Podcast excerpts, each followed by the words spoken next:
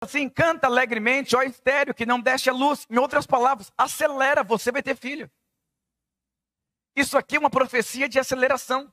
Canta alegremente, ó estéreo. Em outras palavras, acelera, faz o enxoval, compra o bercinho, já começa a inventar um nome para essa criança, faz alguma coisa, porque algo da parte de Deus vai acelerar, vai acontecer, Deus vai se mover. Olha uma aceleração aqui poderosa, inexplicável. Aleluia, diga glória a Deus.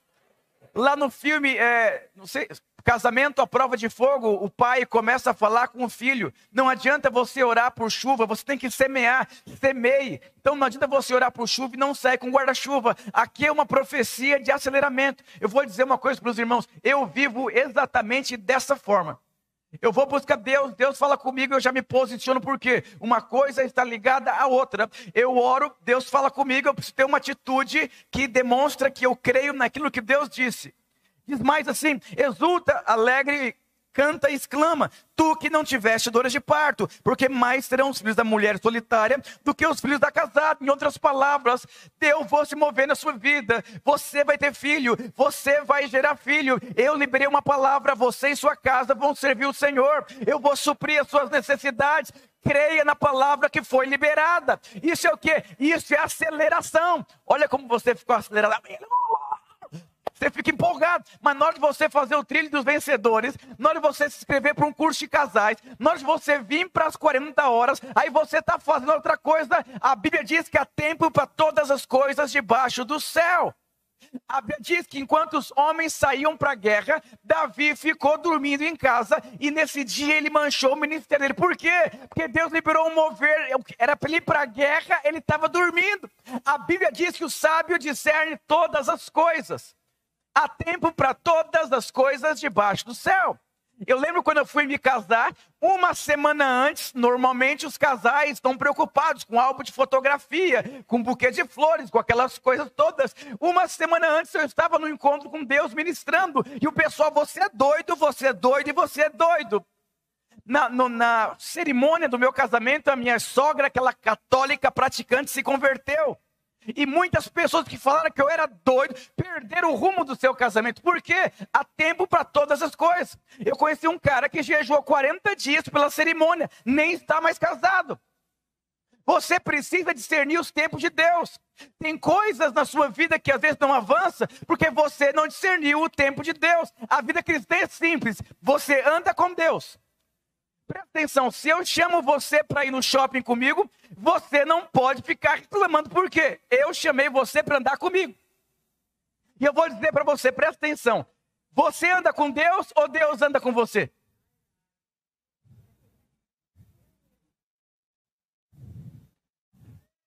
Por isso que tem a maior parte das coisas não dão certo. Então, é, você andar com Deus é o quê? Eu entendo os princípios, os valores, eu vou deixando Ele conduzir minha vida. Guia-me mansamente pelas águas tranquilas. Então, quando você, é, você vai andar com Deus, Ele vai guiar você por águas tranquilas. O que significa? O pau está quebrando, mas eu estou em paz. Agora, quando não, Deus tem que andar comigo. Eu te digo, ainda que você ande pelo vale da sombra da morte, mudou a história do Salmos 23. Ainda que eu compre o que não é para comprar, ainda que eu faça o que não é para fazer, ainda que eu vá onde não é para eu ir, ainda que eu fale o que não é para falar, mudou o quadro, mas mesmo assim Deus te ama. Ainda que eu ande pelo vale da sombra da morte, o Senhor estará comigo. Diga para o seu irmão, é melhor as águas tranquilas. Não tem consequência, é o caminho da sabedoria. E aí, é, diz assim, não precisa projetar, meu tempo é curto, eu quero fazer uma recapitulação aqui. Amplia o lugar da sua tenda. Estendam-se as cortinas das tuas habitações. Não o impeças, alonga as tuas cordas. Fixa bem as estacas. Olha, olha a resposta a uma profecia. Não impeças a palavra de se cumprir. Mas a maneira de eu não impedir a palavra de se cumprir é firmando bem as estacas. E Deus falou com o pastor Wilson quais eram essas estacas. A Bíblia diz para você firmar as estacas? Não. Firmar bem as estacas. A primeira coisa que eu fiz foi quando eu percebi, ouvi a palavra, recebi a instrução de Deus pelo pastor Wilson, eu fui assistir o filme dos três porquinhos. Diga para você, conhece o filme dos três porquinhos? Não o impeças. Cuidado com o lobo mau. Firma bem as estacas, para a sua construção não acabar. Aí você quer ser um crente de qualquer jeito, fazer o trilho de qualquer jeito, vir domingo que você quer, domingo que você não quer. Um dia eu sou dizimista, outro dia não sou, um dia eu quero, outro dia não quero. O lobo mau vai assoprar. E eu, eu, eu assisti o filme dos Três Porquinhos no YouTube várias vezes. Até para que eu pudesse entender o que era firma bem. E aí eram três irmãos. O irmão mais novo, ele queria brincar. Então ele construiu um dia a casinha dele com palha. O irmão do meio falou: meu irmão novo não tá bebeu, ele, ele tá doido. Eu não vou construir com palha. Mas também não vou construir uma coisa que me leve muito tempo. Eu quero brincar. Aí o irmão mais novo falou: Você é besta. E dois dias trabalhando, construiu com madeira. Aí os dois começaram a zoar o irmão mais velho. Ah, foi uma semana de construção. Uma casa com tijolo. Aí o lobo mal veio. E os irmãos brincando e rindo do irmão mais velho. O lobo mal veio e soprou. Não sobrou a primeira casa, porque não firmou bem as estacas. Soprou na segunda, não prosperou, porque não firmou bem a estaca. E o lobo mal soprou sobre a terceira casa, e o lobo mal não conseguiu prosperar sobre a terceira casa, porque foi bem firmada. O que significa? O diabo vai te atacar, você vai ter lutas enormes na sua vida. Mas se você tiver firmado bem as estacas, Deus vai continuar se movendo na sua vida. Quantos casamentos acabam porque não conseguem lidar com crise, dificuldades financeiras? Quantas pessoas ficam à beira do caminho, tantas áreas, porque não firmaram bem? Quantas pessoas são atacadas pelo diabo e não firmaram bem e cedem? Estou triste, estou desanimado, estou melancólico. Por quê? Porque não firmou bem. Quantas células o, lobo mal assopra e a célula não fica firme? Por quê? Construiu mal, firma bem as estacas. Diga para o seu irmão, firma bem as estacas. Agora, como que eu posso firmar bem as estacas? É porrada, é pressão, é tensão. É, você vai ter que bater até que fique firme, que fique sólido, que fique consistente, que você perceba dentro de você está sólido, está consistente, tem Cristo aqui. Uma vez, eu dando aula no Trilho dos Vencedores, tinha um aluno que ele era líder de cela. Era a terceira vez que ele estava fazendo o CTL. Eu falei, mas por quê? Ele falou, pastor, a impressão que eu tenho dentro de mim é que o CTL não entrou dentro de mim. Hoje ele é um discipulador. Muito frutífero. Mas por quê? Porque ele fez, mas não ficou pressão, sabe? De você estudar a apostila, de você orar o que você aprendeu. Eu lembro quando eu fiz seminário, eu chegava em casa 11 horas da noite e dizem que você aprende muito mais falando. Eu repregava a matéria inteira para minha mãe. Eu acordava minha mãe e ficava ensinando para ela. Porque firmando o conhecimento dentro de mim. Deus criou você para ser sólido, para ser consistente. Então você tem que firmar a estaca. Irmãos, eu prego para minha esposa no mínimo três horas por dia. E ela prega para mim no mínimo cinco horas por dia. Um firma o outro. Agora tem mulher que não conversa com o marido sobre as coisas de Deus, sobre a visão, sobre o conhecimento. Eu estou agora refazendo o seminário pastoral, por quê? Quero reafirmar bem. Quero crescer mais. Já fiz o CTL em 1963. Frutificou? Multiplicou? Então refaz. Bis, repete de novo.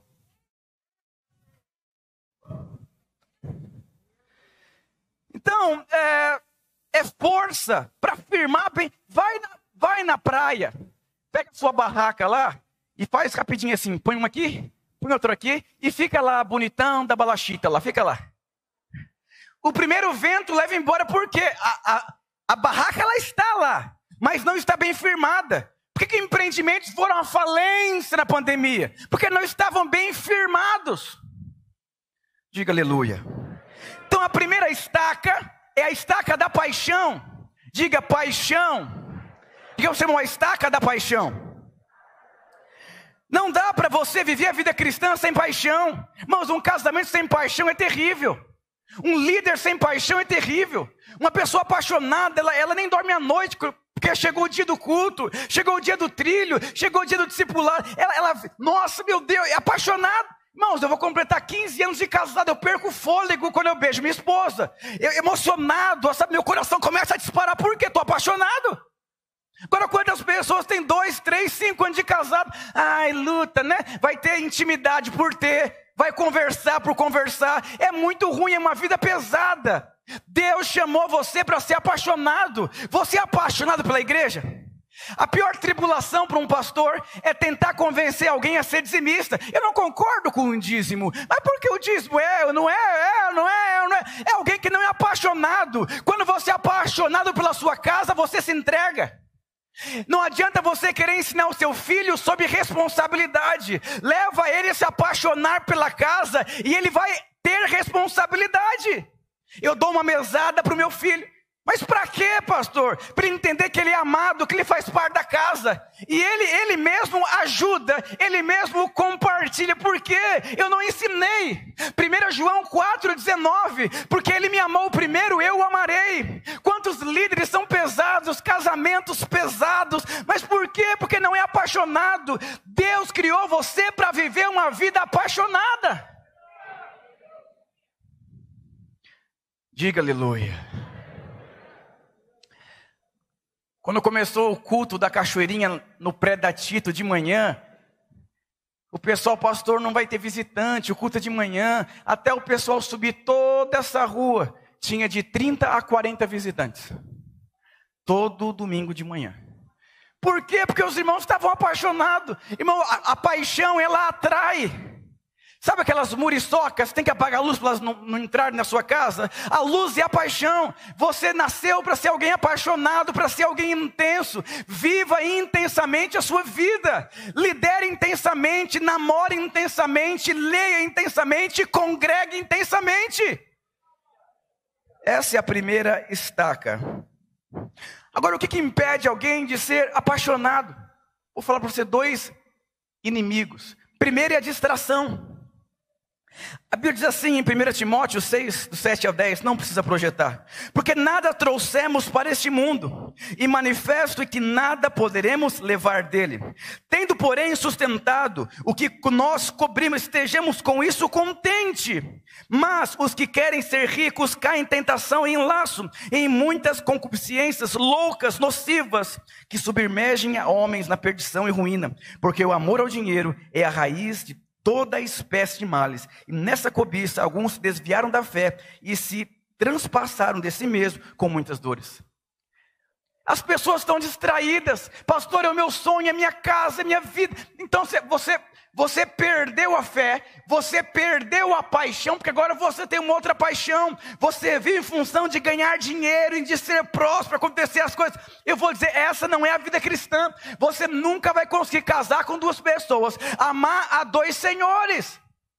Porque você, ou você é apaixonado por um ou por outro, mas a Bíblia deixa claro: busque o reino de Deus em primeiro lugar. Deus vai te abençoar, Deus vai se mover na sua vida. Você tem que consertar o princípio, consertar o pilar. Ele é o primeiro e único na sua vida.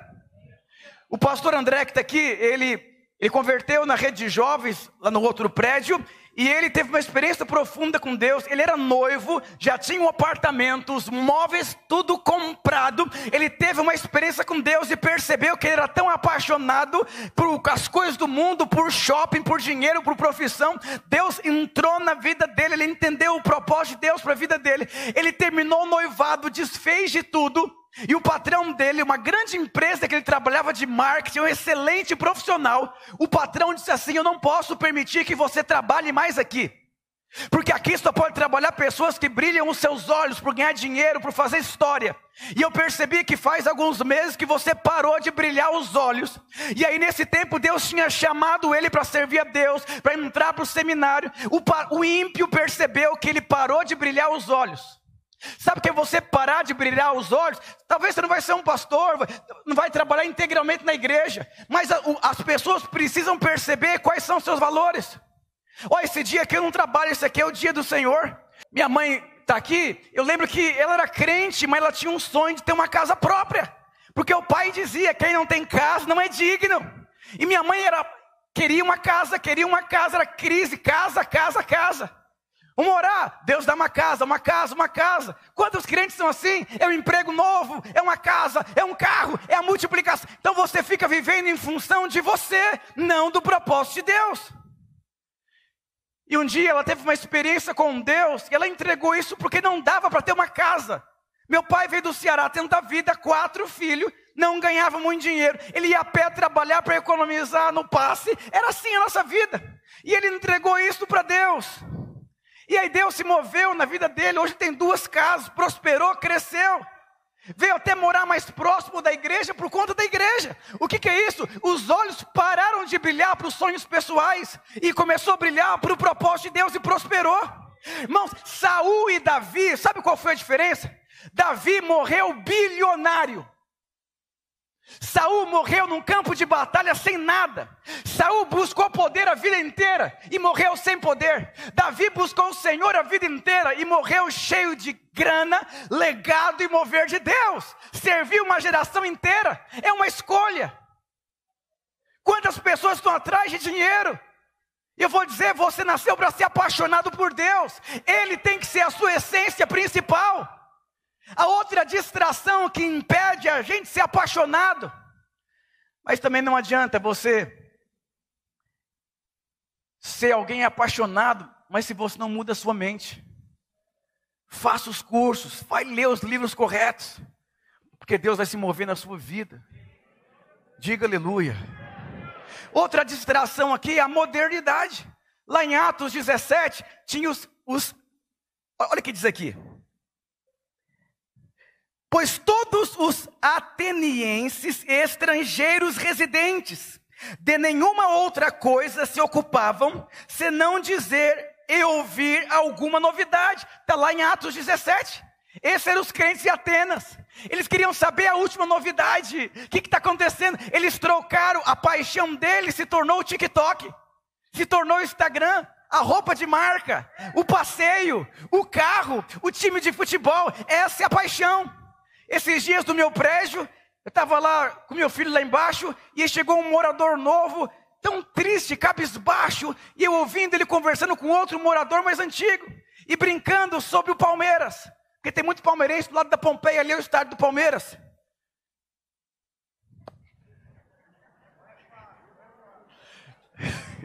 Cansei aqui.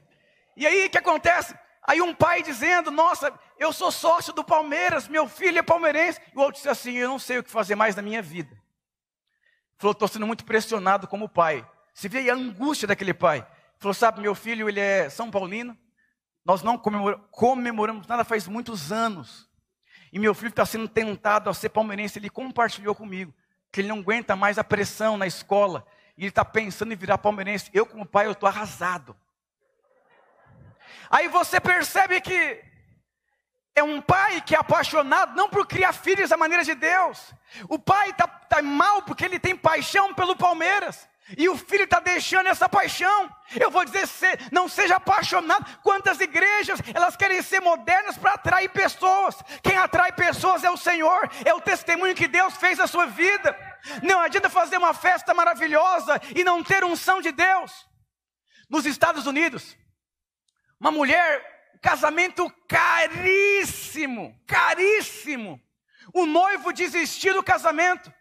Alguns dias antes do casamento, a noiva chorou, chorou, chorou e falou: Deus, o que eu fazer na minha vida agora? A minha vida está nisso. Aí ela percebeu que a paixão dela era casar e não era Deus. A paixão é tudo que deixa você mal. Ela foi no buffet e falou: tem como cancelar? Ela falou: não tem como, já pagamos fulano, pagamos ciclano. Então ela falou: então vai ter a festa. Chamou todos os moradores de rua de várias regiões, ônibus pegando, e eu vou dizer uma coisa: a tristeza de uma mulher trouxe alegria para centenas de moradores de rua. Mas eu vou dizer uma coisa para você: naquele dia ela entendeu o significado da vida. Eu vou dizer, às vezes você perde algo só para você entender como aquilo tinha a sua vida. Tem gente que sai da igreja porque está ferido, porque não toca mais bateria, entrou outro baterista. Outra pessoa está mexendo no som, porque a, a, moça que eu gostava entrou na corte com outro rapaz, eu vou sair da igreja. Quantas coisas, porque você serve a Deus com interesse próprio. E eu vou dizer para você, Deus vai esgotar. Moisés passou 80 anos de esgotamento, até que a única paixão dele fosse o Senhor, fosse o sobrenatural. Diga aleluia. Essa é a primeira estaca, diga paixão.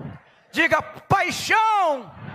Diga para o seu irmão, seja apaixonado. Firme bem a estaca da paixão. Aleluia.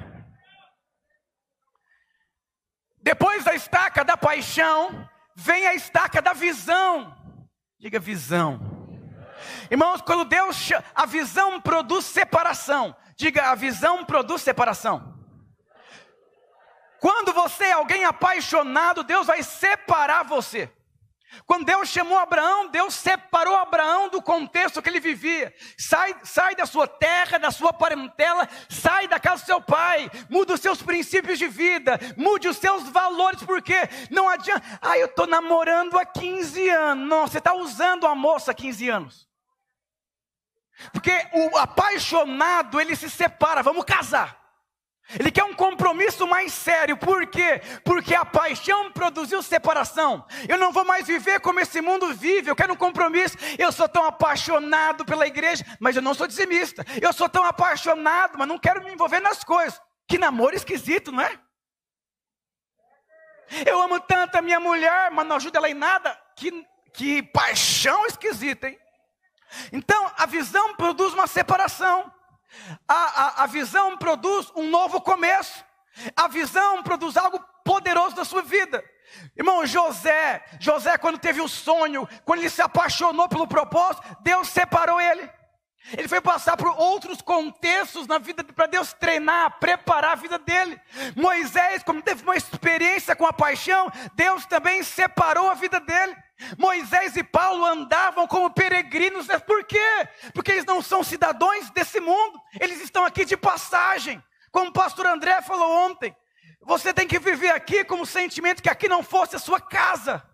Olha a cantora Ludmila Feber, irmãos, ficou tão claro, ela perdeu tudo, mas não perdeu a fé, porque ela não é dessa terra, ela voltou para a casa do pai dela. Um homem chamado David Robertson, muito usado por Deus com cura, com milagres, morreu esses dias também. Um grande homem de Deus, um senhor cheio do Espírito. Quando as pessoas perderam o dinheiro, está triste, não quer fazer a obra de Deus, perder, luta. Por quê? Porque essa é a sua paixão. Eu vou dizer, foca no propósito de Deus. No propósito de Deus não vai faltar nada. Quando Jesus disse para os discípulos: vocês vão, e não vai levar nada. Quando voltaram, Jesus perguntou: faltou alguma coisa? Não faltou nada. Nesse tempo de pandemia, eu quero te fazer uma pergunta: faltou alguma coisa para você? Seja contente com aquilo que Deus te deu. Seja feliz com o seu líder de célula, com o seu pastor. Se Deus fosse tirar da sua vida tudo aquilo que você reclama, sobraria o quê?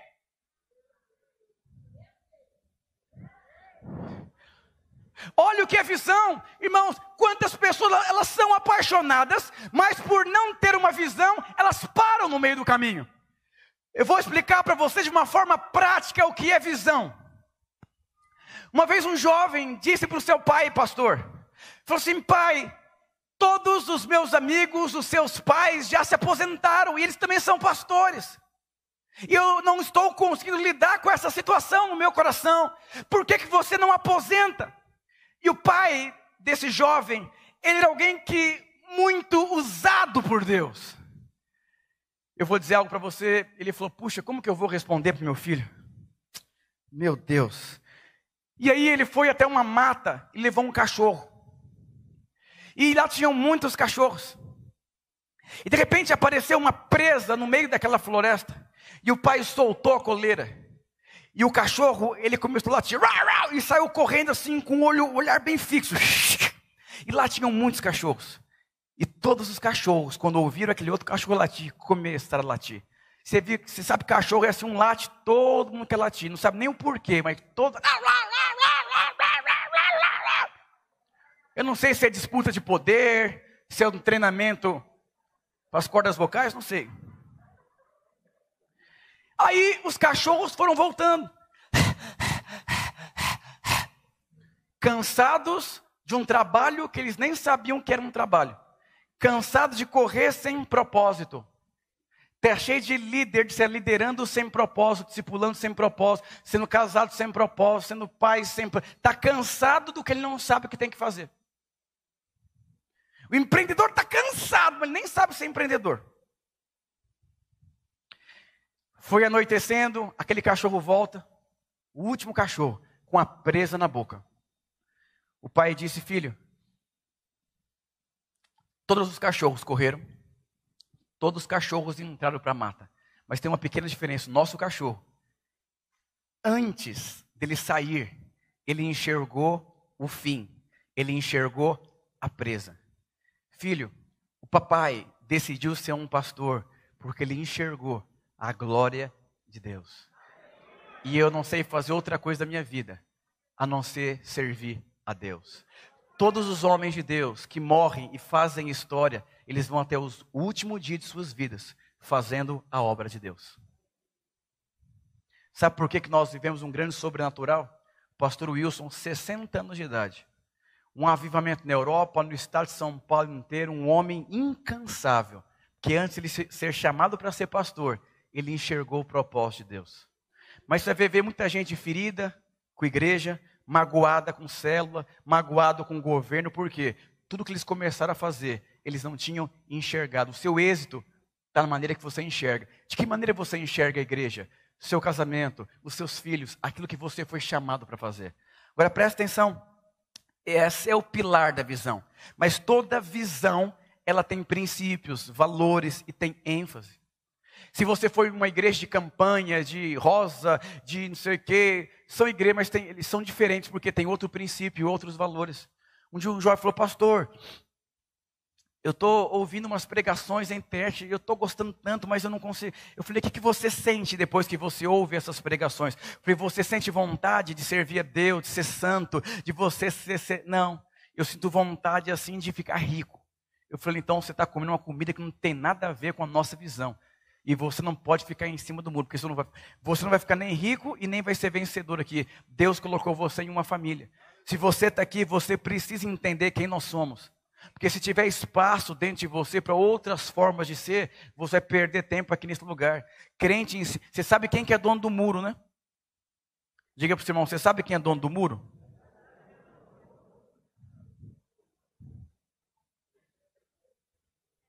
É o diabo. E aí, depois que você tem uma visão, diga visão, você precisa. Foque a sua vida esse ano nesses quatro pilares: em ser apaixonado, em remover as distrações, e, e você buscar uma visão. Busque uma visão para sua casa, busque uma visão para os seus filhos, busque uma visão para a sua vida emocional. Quantas moças carentes se casam, acabam porque não tinham uma visão. Quem não tem uma visão se vende às suas necessidades. Irmão, Esaú vendeu o chamado dele, porque ele não enxergou o futuro dele. Quem não enxerga o futuro vai voltar para o passado. Todas as pessoas que desviam voltam para o mundo, por quê? Porque não enxergaram o futuro. Quando é muito real, como aquele cachorro que enxergou a presa, quando você enxerga o futuro, você começa a preparar o enxoval, por quê? Porque é real dentro de você. Ai, pastor, eu sou alguém que não tenho dinheiro. Se você enxergou que você vai ser uma pessoa próspera, você vai mudar a sua forma de enxergar, porque não é o que você tem, é o que você é nele. Isso é visão. O terceiro pilar, primeiro você tem essa paixão, depois você tem essa visão. Diga para o seu irmão, como é que está a paixão e a visão?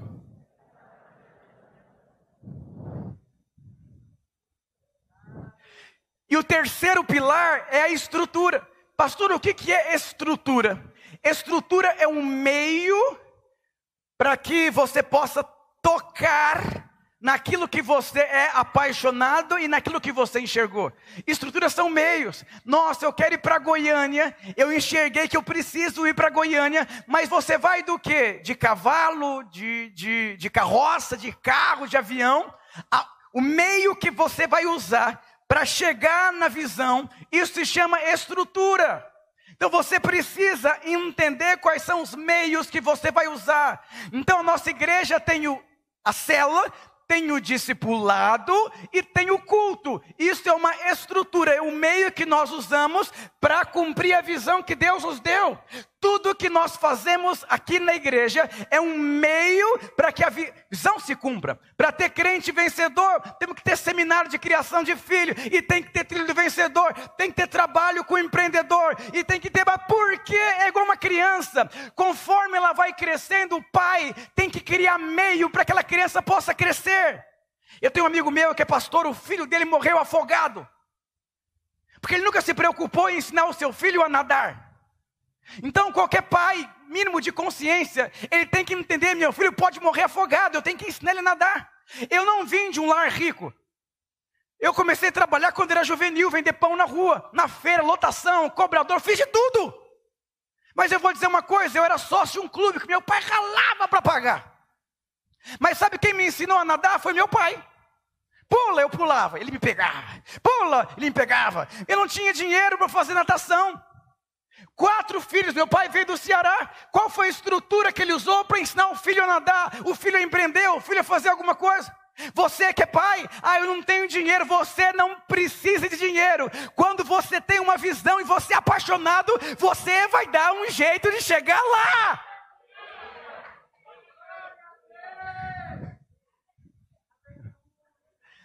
Quem é apaixonado não dá desculpa. Quem é apaixonado não vê impossibilidades, porque é tão real para ele que ele consegue fazer algo, porque ele é apaixonado. Diga aleluia. E as pessoas percebem, elas sentem a sua paixão. Já, já ouviu alguém falar sem paixão?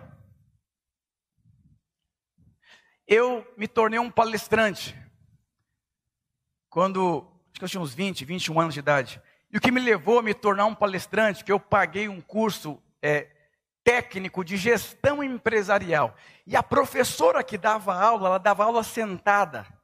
Aí eu percebi, não tem paixão nessa mulher. E lá eu descobri um dom que eu não sabia era o dom de ensinar pessoas. Eu falei, se essa moça, ela dá aula sentada, sem paixão nenhuma, imagina o que eu recebi da parte de Deus, apaixonado. Eu falei, meu Deus do céu! E ali eu comecei a aprender a me comunicar, porque eu aprendi com alguém que não é apaixonado. Sabe como que eu aprendi a ser líder de cela? Com o meu líder de cela que entregou a cela. O líder, a cela que eu era membro, o líder entregou a cela. E eu aprendi a ser líder era só eu fazer tudo o que ele não fazia. Ele não visitava, ele não fazia discipulado, ele não investia em pessoas, ele não preparava a reunião de célula. Sabe como que eu aprendi a ser discipulador? Com os discipuladores que não exerciam da maneira certa a função de discipulador. Não fazia discipulado, não era cheio do Espírito Santo, não orava pelas pessoas. E eu comecei a fazer o que eles não faziam. E Deus começou a se mover na minha vida. Sabe como que eu aprendi a ser pastor? Com os pastores que não são apaixonados. Um dia uma mulher falou assim: nunca deram o anjo da guarda para minha filha. Eu falei, querida, para mim também nunca deram. Alguém apaixonado não precisa de uma ajuda. Ele é apaixonado, ele vai vender tapioca na rua porque ele quer casar, ele quer passar fome com a mulher da vida dele, porque ele é apaixonado. Você é apaixonado pelo quê? Você morreria pelo quê? Você entregaria seus dias para quê? Essa é a sua paixão. E as pessoas começaram a entender que é possível eu vou dizer: Davi saiu de trás das malhadas e se tornou rei, porque ele era apaixonado, ele teve uma visão, ele soube usar a estrutura certa e as pedras que eu vou matar esse gigante. Diga aleluia. Diga para o irmão, qual é a estrutura que você tem nas suas mãos? Meus pais vieram do Ceará, numa luta brava, não dava para sustentar quatro filhos, mas eles eram apaixonados pela vida. Minha mãe não tinha nada o que fazer, minha mãe foi numa igreja, deu a oferta numa igreja uma vez, voltou com medo, meu pai pegar ela de jeito que era dinheiro da comida, e ela creu que Deus, sabe aquela coisa, aquela viúva que não tinha nada, só o azeite e a farinha, sustentou o profeta e conseguiu viver os seus dias. É alguém que é apaixonada, vive pela fé. Minha mãe não tinha nada, mas minha mãe sabia fazer pão. E minha mãe começou a fazer pão. Ela começou a ganhar tanto dinheiro com pão, com pão, com pão. E lá eu desenvolvi a comunicação, o empreendedorismo, enfrentar a vida.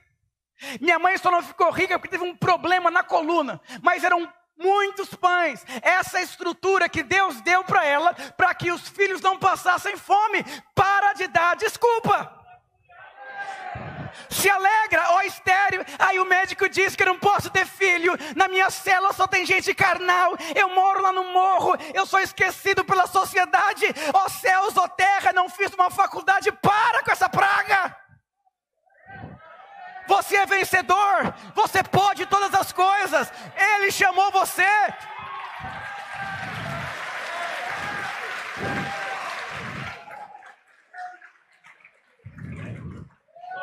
Firme bem as estacas. Você está sentado numa cadeira que tem quatro pés. Se eu arrancasse um desse, dessas pequenas colunas, você ia cair imediatamente. Não existe uma cadeira com três pés onde você está sentado. Tem que ser quatro. E o último pilar é o poder de Deus. Diga paixão, visão, estrutura e poder. Pastor, o que é poder de Deus? Sabe, o poder de Deus se manifesta de duas formas. Você vê na vida de Davi, era um homem que manifestava poder, mas era um homem que andava na presença de Deus. Elias foi um homem que andou na presença de Deus, mas manifestava poder. A, a presença de Deus é que produz essa paixão, esse quebrantamento. Você conhece algum crente que ele é doce, que ele é quebrantado e que ele é amigável? Levanta a sua mão, você conhece alguém assim? Aleluia. Mas esse é um lado, esse é somente um lado. O outro lado é o poder de Deus. O pastor, o que é o poder? É a capacitação sobrenatural para você fazer algo que, humanamente falando, você não consegue. O pastor usa o exemplo que, se você vê numa árvore, num galho, um passarinho assobiando e você olhar para aquilo, isso não é unção de Deus. Quando você vê alguém que, que ele consegue fazer naturalmente, isso não é unção de Deus. Mas quando você vê um boi sentado num galho, assobiando, você fala, isso é unção de Deus. Quando você vê alguém que abriu mão de uma profissão, ganhava muito dinheiro, falei, é só unção de Deus para ele fazer isso na vida de uma pessoa. Quando você vê alguém multiplicando, triplicando, sabe, abrindo casa para ter célula, fazendo história, empreendendo, prosperando, sendo fiel, isso aqui, isso é unção de Deus. Isso é unção, eu vou dizer para você, meu querido, você não vai conseguir cumprir o propósito de Deus sem a unção de Deus. Eu vou ler um versículo para você, olha o que diz aqui.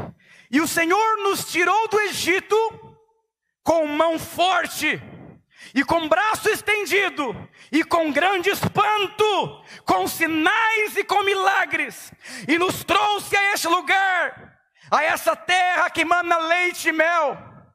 Deus manifestou com espanto, com poder, com mão forte. Sabe o que tira alguém das drogas? Não é aquela oraçãozinha, Senhor, derrama o seu poder, é autoridade. Ô Golias, eu vou tacar uma pedrinha em você, você agacha um pouquinho que você é muito alto, eu vou tacar em um nome. Tem gente que acha que em nome de Jesus virou uma figuinha. Em nome de Jesus, eu vou dizer uma coisa: o nome de Jesus tem poder. Não é o que você fala, é o espírito em qual você fala. É o espírito em qual você vive. Deus tirou o povo da escravidão com poder. Deus tirou o povo da escravidão com mão forte. Então, eu vou dizer, irmãos, em tempo de pandemia, você precisa ser alguém quebrantado.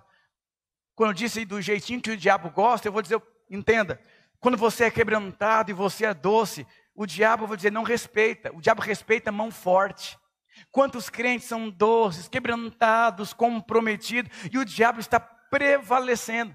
Se eu acendesse um forno é, e deixasse bem quente, você acha que uma mosca pousaria lá? Porque ele sofreria ameaça de morte. Mas se eu tivesse geladinho, cheio de mosca, ia ser a casa dela. Eu vou dizer, é, a mente vazia é a oficina do diabo. Mas quando você tem uma mente cheia do Espírito Santo, não prospera. Porque você é cheio do Espírito, você pensa como Deus pensa. Deus chamou você. Diga aleluia, diga glória a Deus. Diga a unção de Deus. A unção é para cumprir o propósito. A unção é para fazer a vontade de Deus. Eu vou dizer, quando você perde a unção, você vive uma vida cheia de desculpa. Ai, é porque os irmãos são carnais da célula. É porque o discipulador não me visita. É porque essa mulher veio de uma família muito forte. Um dia o irmão falou, pastor, não sei mais o que eu faço com minha mulher. Falei, por quê? Ela vem de uma família muito forte, a mãe é muito forte, a irmã é muito forte. Falei, é verdade. Ela, inclusive, é mais forte que você que urina de pé.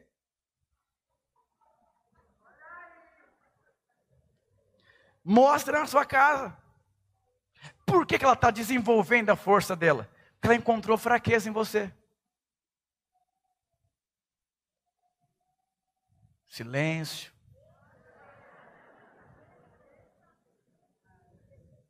Essa geração de mulheres fortes não é uma geração de mulheres fortes, é uma geração de homens fracos.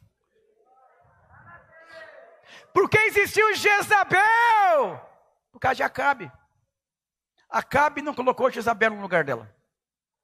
Uma vez, lá na rua, Vespasiano, um irmão lá, chega no culto assim, bem amassadinho, sabe? Triste, o que foi? Minha mulher não deixou dormir em casa. Ele morava num prédio de três andares, ela pegou o cobertor, o travesseiro e jogou no ralzinho. Só porque ele não fez a vontade dela. Eu falei, você fez o quê? Ah, eu dormi lá. Eu falei, rapaz do céu. Deus sabe o que faz. Eu rebentaria aquela porta. E ela descobriria que tem Deus em Israel.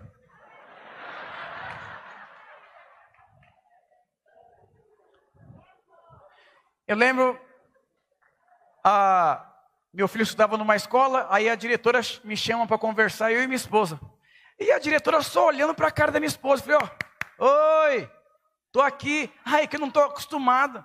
É sempre as mães que vêm na reunião. Falei, mas ele tem pai. Eu quero saber. Fala aqui, aqui, ó. Me fala, me fala. Ó, oh, seu filho é muito forte, muito genioso interiormente. Falei, tá bom. Obrigado. Aí cheguei em casa, o Davi lembro que ele fez com a minha esposa, falei, você vai pedir perdão. Foi o quê? Bateu na cara da mãe. Ah, pequenininho sim, dois aninhos e meio. Aí apenas uma criancinha. Eu não quero visitar na FEBEM. Eu já trabalhei com pessoas da FEBEM, liberdade assistida. A maior parte, não são todas, a mãe formou esses meninos. Eu visitava a casa dos, das pessoas que ficaram na FEBEM. E eu via como que as mães tratavam. Não fala assim com o menino, é muito pequenininho. Ai, que bonitinho. Eu falei, Davi, você vai pedir perdão para sua mãe. Você vai pedir perdão para sua mãe, Davi. Não, você vai para o cantinho da disciplina, tá bom. Eu falei, meu Deus, se não mudar, eu vou lá. Eu falei, ah, não funcionou. Aí eu coloquei ele na cama. Foram quantas horas? Duas horas. Ele chorando, ele levantava, coloquei ele no berço, ele fazia assim para ver se eu tinha cansado. Aí quando ele olhava, ele fingia que estava dormindo. Aí quando ele percebeu que ele não ia me vencer, depois de três horas de guerra, com todo o contexto, ele foi, pediu perdão. Ele foi para a escola no outro dia e a diretora falou: Eu quero falar novamente com você. Eu falei: Nossa, você pode dar uma palestra para os pais? Eu não sei o que você fez, mas funcionou. Aí começou a falar o, o que meu filho tinha se tornado. Falei, ah, mas você acha que é só um pequenininho? Fiz uma vez um aniversário de uma mocinha de 15 anos, tudo lindo da igreja. O pai falou: Nossa, vocês pastores são tão rígidos, são só adolescentes. Eu não concordo com a forma de vocês falarem que tem que ser firme. Essa menininha lindinha, virgem de 15 anos que entrou com roupinha branca, com 17 anos engravidou e fugiu com o namorado. O diabo começou com uma serpente no Éden e terminou com um dragão. Se você está vendo a serpente desenvolver na sua casa, corta a cabeça dela, pisa nela, antes que ela cresça e mate você. Mas tem uma forma de matar. Por isso nós temos o trilho, os cursos e o discipulado. Eu vou falar para você uma coisa, para você que não veio nas 40 horas, para você que tem as estacas que não são bem firmadas. Quando eu fiz faculdade, teve aula de estatística. Não sei se você já estudou estatística. Se eu chegasse 10 minutos atrasado, eu não entendia a matéria.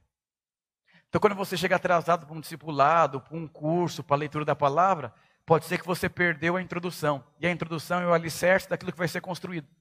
Muitos crentes eu conheço que perdem o alicerce e constroem sem alicerce. O lobo mal vem e. Uh, sabe aquele negócio? Eu sou crente faz tempo. Ah! Eu lembro o pastor Wilson Oliveira no prédio da Vespasiano.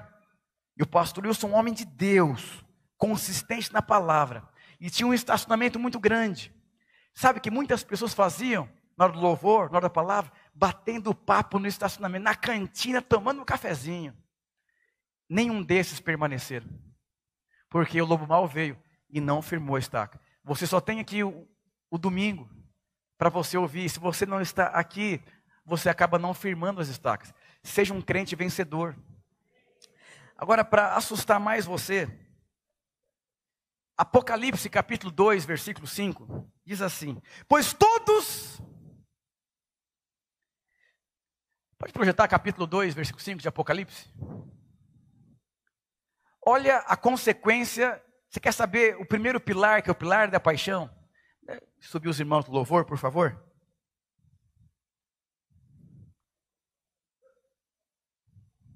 Diga para o seu irmão, está bem firmado.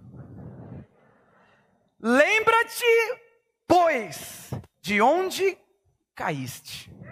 Eu vou falar uma coisa para você. Se você perguntar para um homem de sucesso qual foi o segredo dele, ele não vai conseguir falar para você exatamente o que ele fez no detalhe. Mas se você perguntar para alguém que fracassou na vida, ele sabe exatamente aonde, com quem e como foi.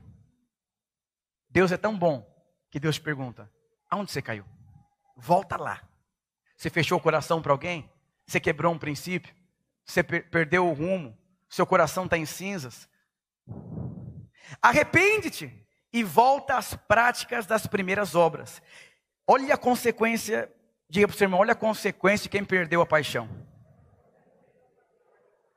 Segura essa daqui agora. E se não, venho a ti e moverei do seu lugar o teu candeeiro. Sabe para que serviu o candeeiro? Diga para iluminar a casa. Então, sabe o que significa? Quando você não tem paixão, você não consegue enxergar Sabe aquele irmão que não consegue enxergar nada? Ele é natural, ele é misturado, porque ele não consegue enxergar, porque ele perdeu a paixão. E quando você perde a paixão, Deus te aguarda. Eis que estou à porta e bato. Abra a porta, eu quero entrar. Eu quero o seu bem, eu quero te incendiar, porque dele, por ele, para ele são todas as coisas. Você nasceu para mim, você é imagem semelhança para quê? Para nós nos relacionarmos. E se isso não acontecer, você vai perder a visão, você não vai cumprir o propósito. Quantas pessoas perderam a visão, se misturaram com o mundo, vivem outras coisas na vida, por quê? Porque perderam a paixão. Um dia um discipulador, um, um discipulador falou, pastor, meus líderes são tão frios espiritualmente. Eu falei, não vou te responder agora, eu vou orar sobre isso. E aí teve umas 40 horas. Aí um líder estava assim, o, o fogo pegando, assim. Aí o outro estava assim, e o discipulador estava assim. Eu falei, vem cá, quando você quiser conversar comigo sobre a sua rede, é, seja bíblico, porque você perdeu sua paixão faz muito tempo e você está querendo usar as pessoas abaixo de você. Você quer que elas sejam algo que você não é. As pessoas são o que elas enxergam nas nossas vidas. Assim se cria filho e assim se discipula pessoas. Se você tem que ficar bombeando as pessoas, talvez as pessoas não vejam essa paixão, essa inspiração inspiração. Eu falei para ele: Olha como estão os seus líderes, frios como você. Você deveria estar tá pulando no Espírito Santo. Você deveria estar, tá, aleluia, glória a Deus. E deveria sentar nos bancos da frente, onde flui mais a unção de Deus. As pessoas não veem você mais buscando a Deus com intensidade. Como que você quer cumprir um propósito com um povo que não é apaixonado? A estrutura a igreja te dá, mas você não tem paixão, você não tem uma visão. o candeeiro vai ser removido. Eu não sei se você está sem candeeiro nesses dias. Eu não sei se você está sem visão nesses dias. Diga para o seu irmão: visão.